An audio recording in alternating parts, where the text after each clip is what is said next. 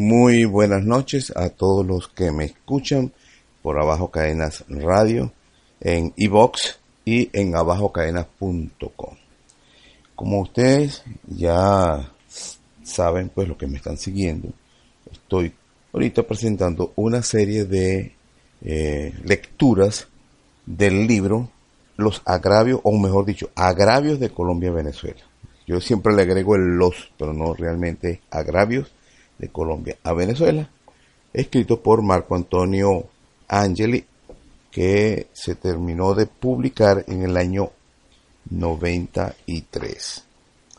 En el libro siempre tengo que, eh, diríamos, repetir una, una parte pues que él escribió como prólogo, en donde aclara el propósito del libro y de mi lectura, que yo comparto. Por último, puede haber personas que crean que señalar los agravios que Colombia ha hecho a Venezuela sea incitar a una guerra entre los dos países.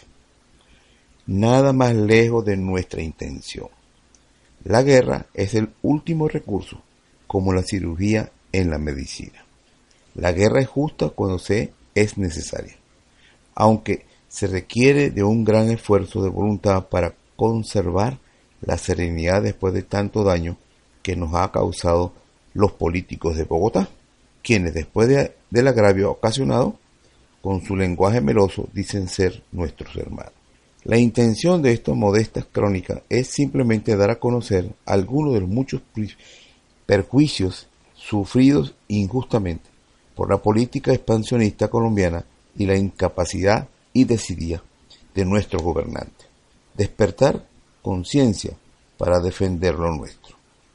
No es patriótico silenciar las actitudes inamistosas de Colombia. ¿Dónde está la dignidad nacional? Caracas, 27 de mayo de 1993. Bueno, el propósito también, tengo que decirlo y repetirlo constantemente, es porque Colombia siempre se ha aprovechado de momentos difíciles de la política interna venezolana para sacar provecho personal o, particular. Acuérdense que estamos tratando con una oligarquía que gobierna Colombia o está en el tope pues de la de la administración de los bienes y de la riqueza en Colombia desde antes de la colonia. Y siempre ha pretendido apropiarse de lo que los venezolanos, los libertadores, consiguieron a sangre y fuego. Perdón, consiguieron a sangre y fuego. Entonces, indudablemente que, bueno, vino la división, ya yo lo he explicado las razones por las cuales nos dividimos montones de veces, la distancia, pueblos que tenían 300 años con una identidad, una administración particular, es decir, que no se mezclaban las administraciones, los venezolanos le rendían cuentas al rey y los neogranadinos al rey directamente. Entonces, y los, igual los ecuatorianos. Entonces Bolívar, por medio de la espada, nos unió mientras estuvimos en guerra. Pero cuando la guerra terminó, indudablemente que empezaron a surgir los intereses particulares de cada uno de, de los habitantes de la región. Y especialmente cuando la oligarquía neogranadina se consideraba con más derecho. ¿Por qué? Primero tenía la capital, como capital Bogotá, que estaba prácticamente intacta, no así, por ejemplo, el territorio venezolano donde se libraron batallas terribles de, de destrucción total. Y en Ecuador no había mucho. Pero la Nueva Granada ya era un virreinato, es decir, que ya tenía un estatus más alto que Venezuela, que apenas había alcanzado capitanía general. Cuando se habló de capitanía general, era que todas las capitanías de las diferentes provincias eran administradas por una superior a ella. Eso se logró a pocos años antes de, la independencia. Entonces había cierta parte, diríamos, psicológica de que ellos eran los que estaban en capacidad, pues, y tenían la disposición y, y el, digamos, el, el, la capacidad, sí, porque ellos estaban ya, digamos, en casi en control después de, de un, un vasto territorio. Y de ahí empezaron las diferencias y vimos, bueno, el atentado Libertador, la muerte de Sucre, bueno, una cantidad de cosas que nos separaron bastante. Entonces después vino, Bolívar siempre se empeñó en que la capital estuviera allá, en, Bogotá, incluso después de que, que le intentaron asesinar a él y asesinaron a Sucre. Entonces, esto trajo muchas muchas rencillas entre los venezolanos. Dicen que fue el que capitaneaba eso. Él era la figura más importante. Pero todo comenzó por, por la gente. Él solo no lo hubiera podido hacer. Porque la mayoría de las personas que participaron en la disolución de la Gran Colombia por parte de Venezuela no eran personas comunes y corrientes. Eran personas que habían luchado en la independencia. Algunos dicen que, que era la oligarquía venezolana. Por favor, la mayoría de ellos huyó o murió en la guerra. No así en Colombia. Bueno, vamos a seguir con... siempre hago este preámbulo porque siempre hay que tener el contexto de lo que estamos tratando de divulgar. La oligarquía neogranadina en este momento, desde que llegó Chávez al poder, estamos hablando del gobierno de Uribe, el gobierno de Santos y el gobierno de ahora el que está comenzando, toda está orientada, enfocada para eh, eh, atacar a Venezuela como yo dije hace, qué sé yo, cuántos años, yo tengo que buscarlo, porque yo lo escribí y lo publiqué. Que, eh, eso fue por allá por el 2006, 2004 aproximadamente, que yo dije que Chávez era la excusa perfecta para justificar una intervención y los colombianos ofrecerse de voluntarios. ¿Por qué? Porque comenzó con la bendita vaina esa, perdónenme la grosería, de que eh, eh, asumía el marxismo cuando él llegó al poder por decir que era bolivariano y nacionalista.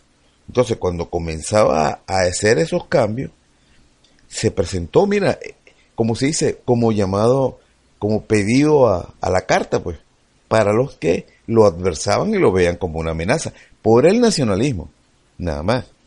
Pero cuando dijo que asumía el marxismo, bueno, aquí está, este es el hombre. Y entonces, eso, toda su campaña, lo único que tuvieron que sacar todas las primero que Chávez sacó todas las consignas del marxismo-leninismo de los 60, 70, 80. Y entonces los contrarios a él sacaron la consigna anticomunista de los 60, de los 70 y de los 80. Entonces estaban hechos, pues, y comenzó el teatro, el festín, ese de, ese, esa danza de la guerra y de la defensa y de la ofensiva contra Venezuela. Bueno, capítulo 14. Si un país se presenta en todo momento dispuesto a ceder, listo a entregarse, si no tiene más tesis que la conciliación a todo trance, si no tiene más palabras que la fraternidad, aun cuando haya recibido los mayores agravios, ese país está destinado a desaparecer a espaldas del derecho internacional. Laureano Gómez.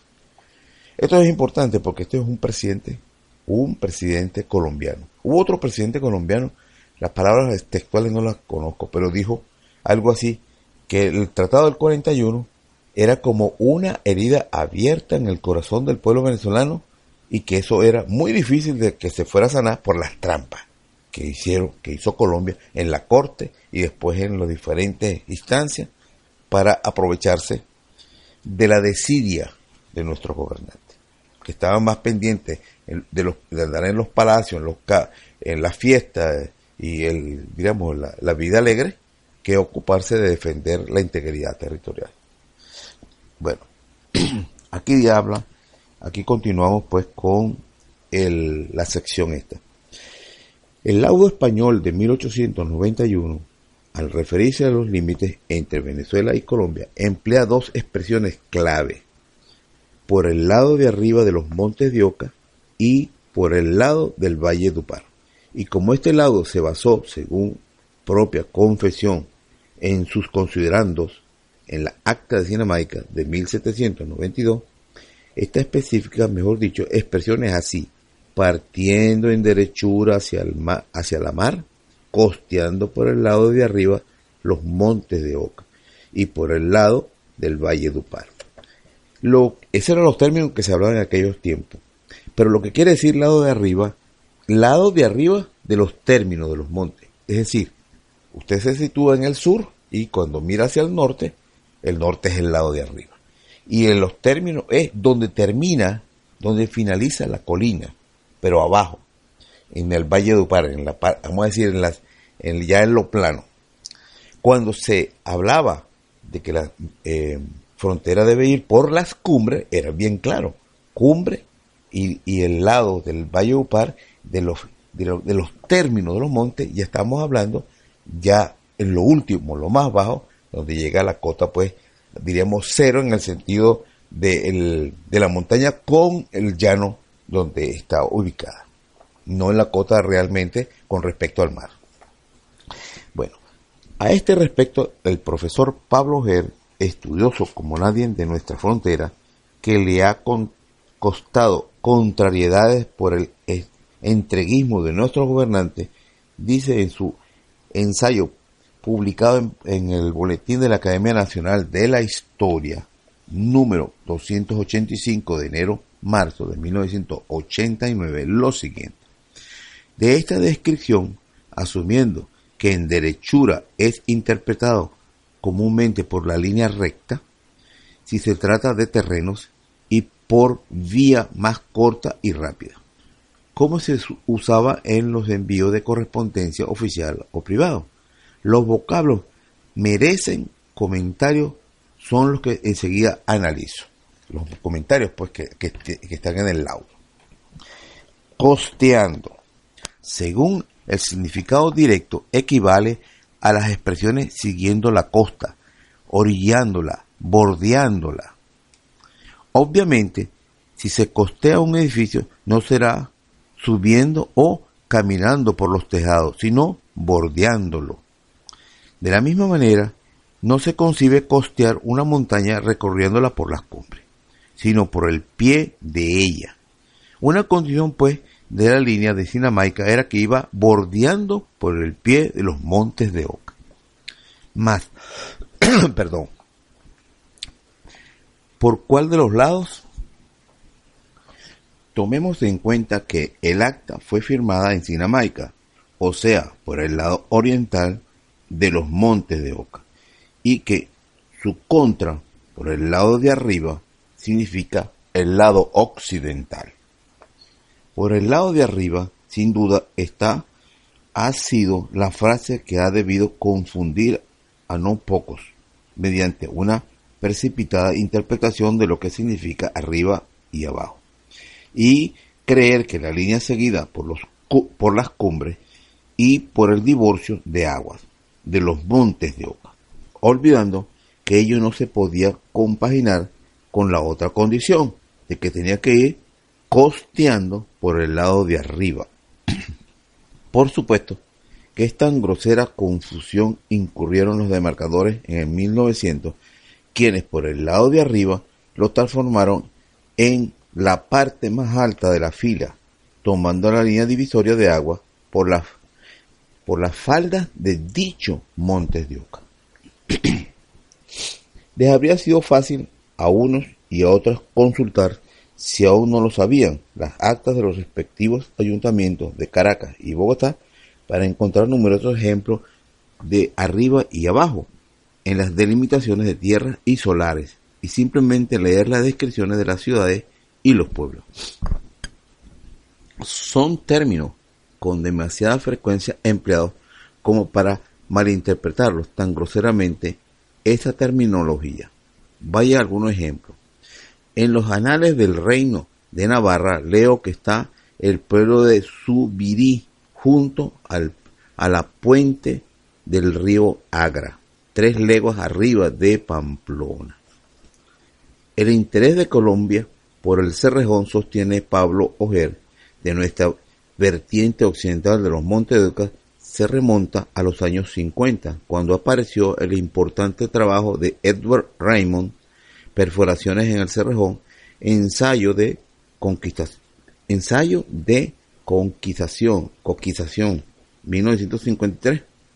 En 1962 se publica el estudio de Pierre Vetter, Las cuencas hulleras del Cerrejón y las aguas Iberico, Guajira y Cesar. Entre el 70 y el 74 aparecen obras fundamentales como las de Alfonso Castro, Geología General del área de Girá, Antonio Michaler T. Yacimiento carbonífero del Cerrejón. La forma geológica del área de Saraita de Ernesto Beltrán Cortés. Carbones de Colombia.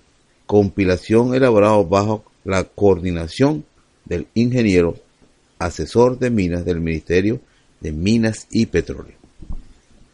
En 1976 y en 1977 Colombia firmó convenios de exploración de sus carbones con Brasil, Rumanía y España, pero el más importante, también el más criticado dentro de Colombia, en razón de haber sacrificado altos intereses del país, fue el convenio firmado por la compañía estatal colombiana Carbocol y la Intercol, una subsidiaria de la Exxon Standard Oil, las que se comprometieron a invertir cada una 1.500 millones de dólares.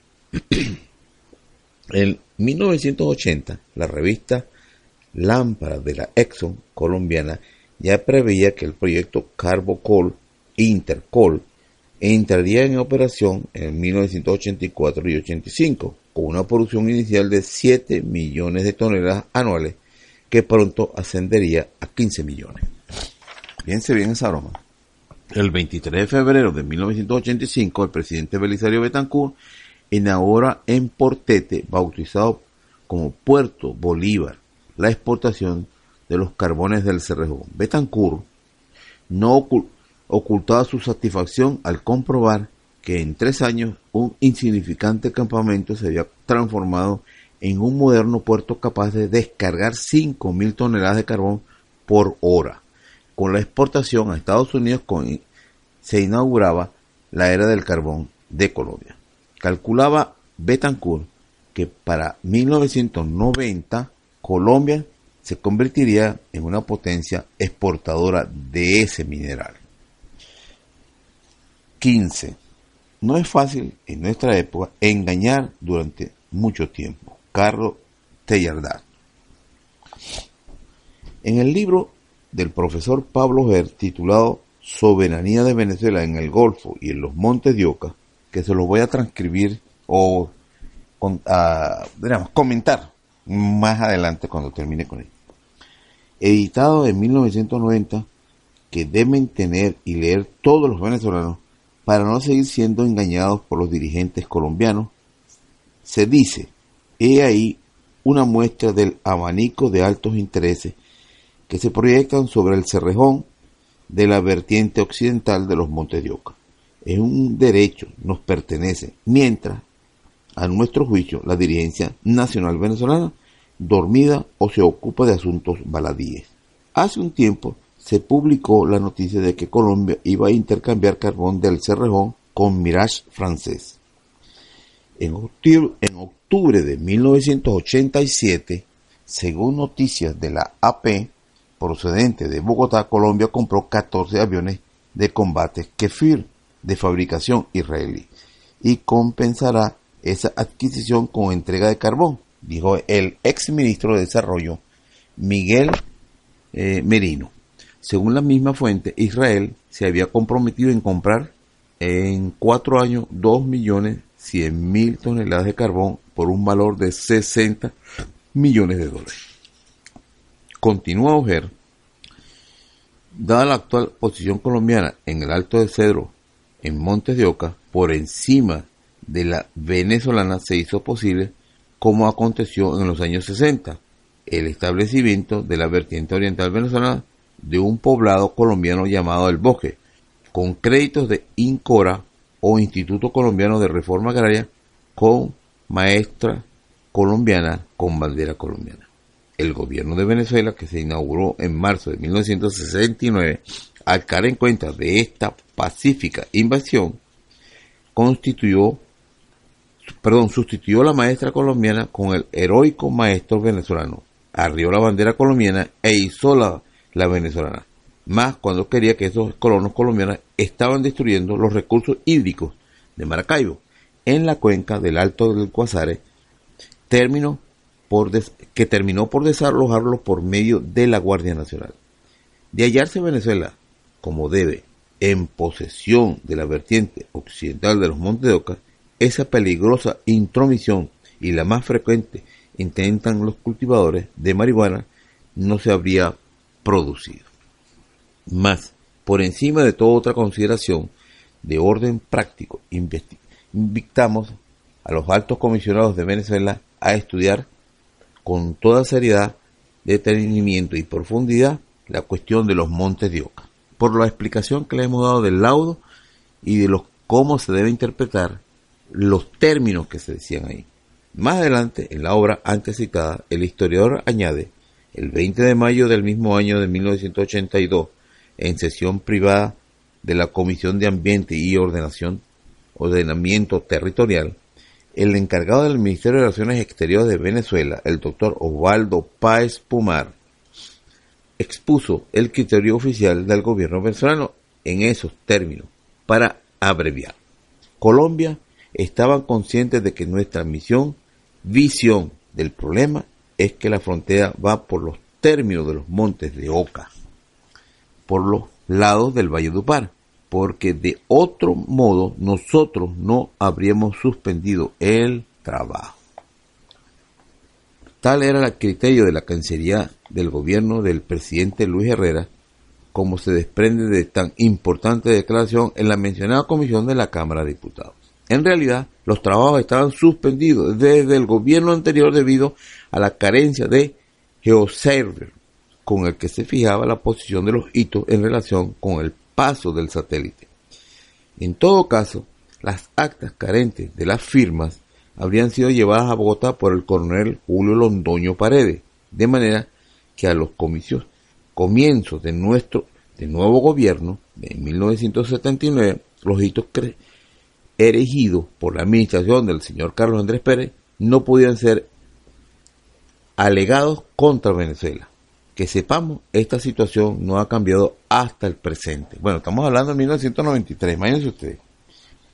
Yo recuerdo que hicimos campaña para denunciar eso. Eso el, gobierno lo trataba como secreto de Estado y nos arriesgamos muchísimo porque ellos consideraban que la intromisión que estaba haciendo el pueblo común, silvestre, la gente que nos habíamos enterado de que estaban demarcando por las cumbres, esa intromisión era como alentar un conflicto con Colombia, porque así era que se contemplaba en la ley. Entonces los ciudadanos comunes y corrientes no podían hacer eso, porque estábamos denunciando que estamos en territorio venezolano.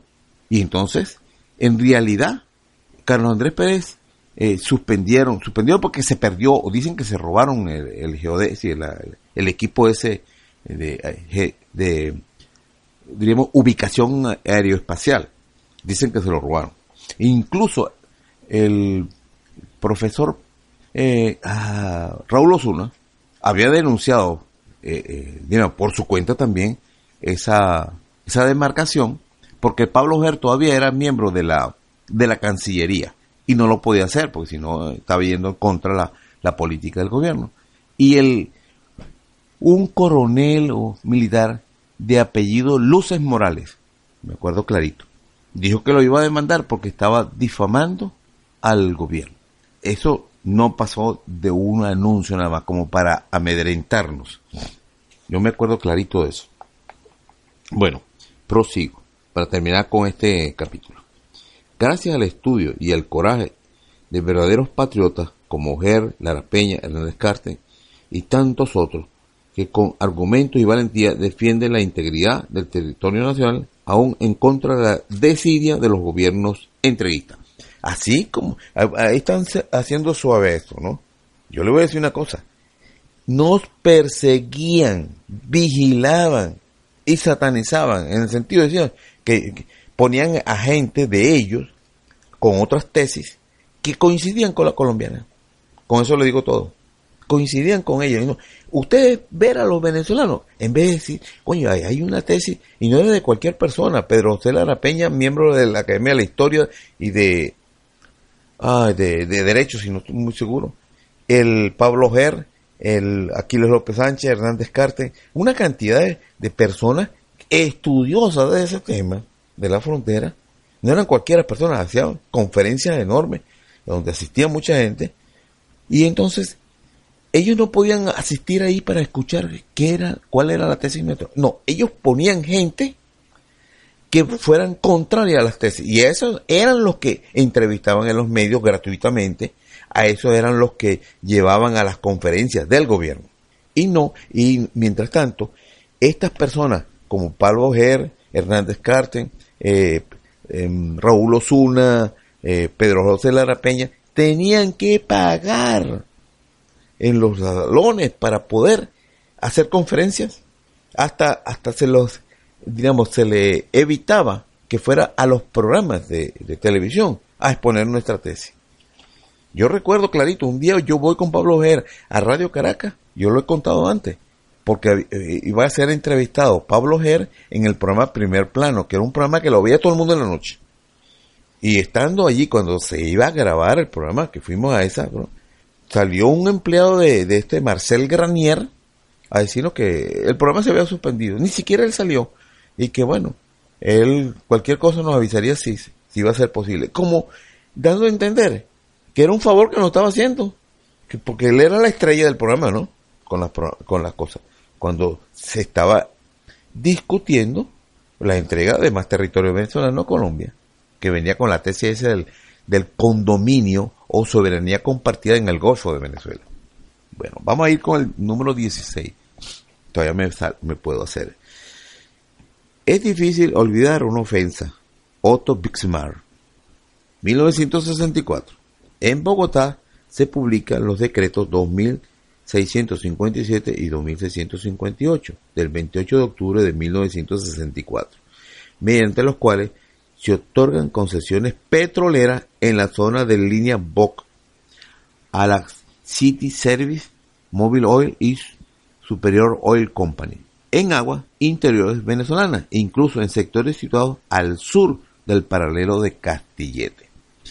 Y eso es Golfo de Venezuela, la entrada del Golfo de Venezuela. Yo me acuerdo clarito de eso en 1967, estamos hablando de 1964, cuando ya comenzaban ellos a, aspirar producto de, creo que lo he contado, ya deben recordar los que están, me están siguiendo, producto de una iniciativa del canciller venezolano Pérez Guerrero para preguntarle a los colombianos cuáles eran sus aspiraciones en el Golfo de Venezuela cuando se estaba discutiendo los nuevos derechos del mar y la plataforma económica exclusiva. ¿Qué tal? eso es Venezuela, eso mismo lo he dicho yo un. Eso es Venezuela, los líderes políticos nuestros.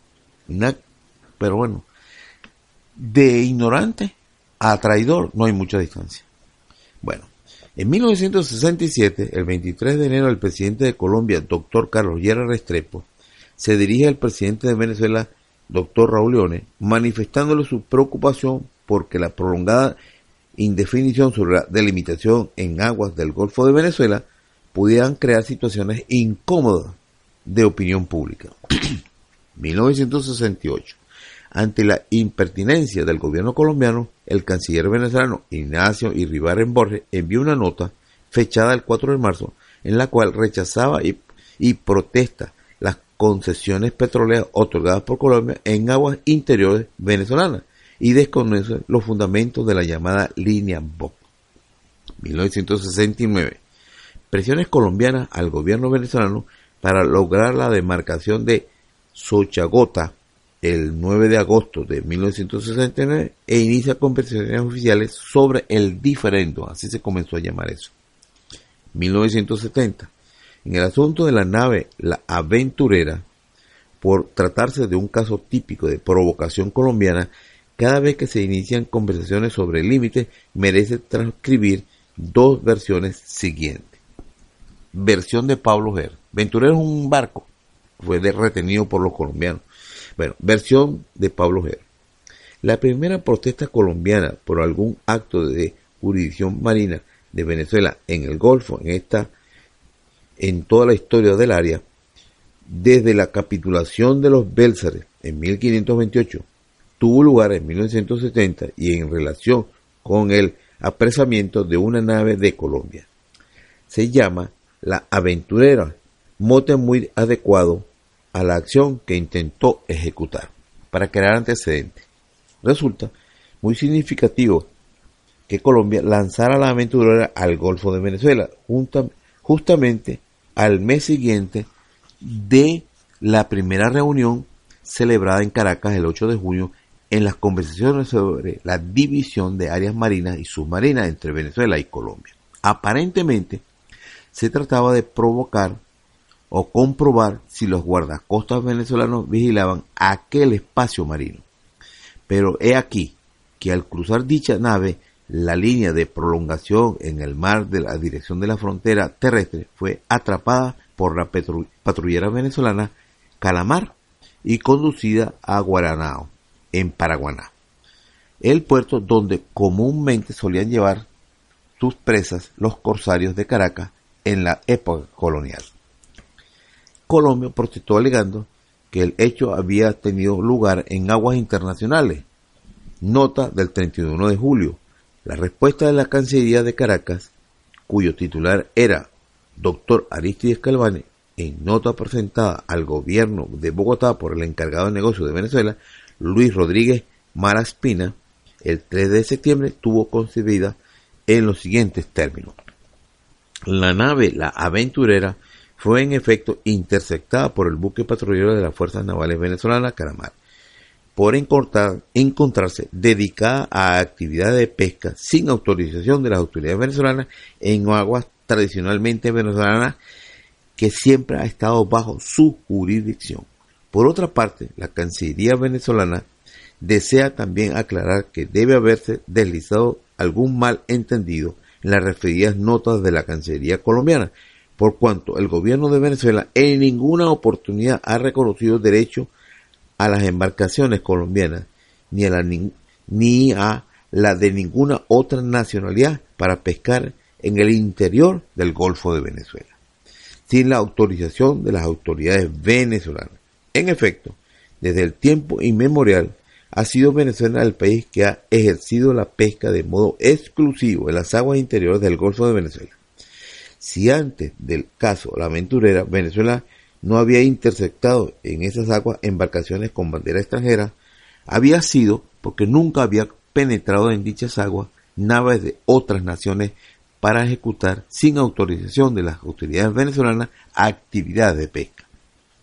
No he dejado, por lo tanto, de causar extrañeza al gobierno de Venezuela que por primera vez una embarcación colombiana acuda ahora a pescar en, la circunstancia expuesta en aguas tradicionalmente venezolanas. En una área vital para Venezuela. Más claro, no canta un gallo. Versión de Jorge Olavarría. Una, un periodista muy conocido, eh, muy locuaz, por cierto, que estuvo tuvo varios medios de comunicación muy interesantes, porque era como al estilo de Rafael Poleo, cada uno diferente, ¿no? Guardando su distancia. Pero era un periodista muy conocido. Versión de Jorge Olavarría. En junio o julio de 1970 se tuvo conocimiento de que la nave pesquera colombiana, la Aventura, estaba realizada, estaba realizando faenas de pesca sin salirse de un área al sur del paralelo de Castillete. Por cierto, la misma en la cual se ubicó el 10 de agosto la corbeta Caldas. Imagínense usted, que eso es mentira. El presidente Caldera, perdón, perdón, disculpen, pero la forma en que él lo pone, la corbeta Caldas también lo hizo, es cierto. Aquí tuve un laxus, aquí. Por cierto, la misma en la cual se ubicó el 10 de agosto la corbeta Caldas. El presidente Caldera ordenó a la Marina de Guerra su captura y detención y su remolque a, Guaranao en punto fijo, donde se le amonestó e impuso multas previstas en la ley venezolana.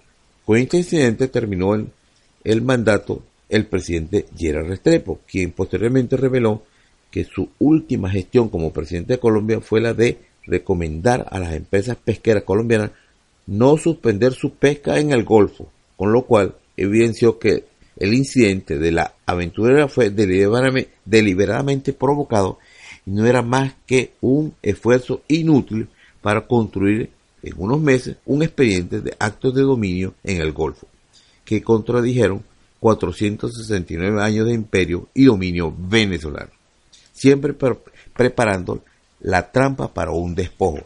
en caso de que tengamos que acudir a un tribunal internacional que es imparcial, que no conoce la zona y que se va a basar en los documentos que uno presente. Pero 469 años de historia es mucho para poder remontarlo.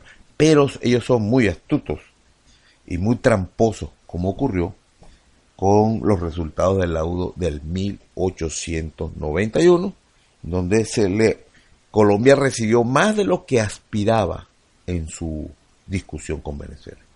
Bueno, que pasen buenas noches y hasta otro capítulo más con respecto al libro escrito por Marco Antonio Angeli, Agravios de Colombia Venezuela. Bueno, la recopilación pues que él hizo de una cantidad de incidentes que eso se han acumulado. Después de esa fecha han ocurrido montones. Hay que continuar ese libro acumulando, como los que están ocurriendo en el hoy 2018 entre Venezuela y Colombia y sus amenazas de guerra, porque supuestamente estamos invadiendo su territorio. Recuerden, hay 7 millones de colombianos en Venezuela y ellos y pasaron 500 mil a territorio colombiano. De esos 500 mil, el 60% son colombianos o hijos de colombianos que viven en Venezuela y el 25% restante aproximadamente son de venezolanos que van y vienen o van de paso hacia otros países. Bueno, ahora sí, que pasen buenas noches.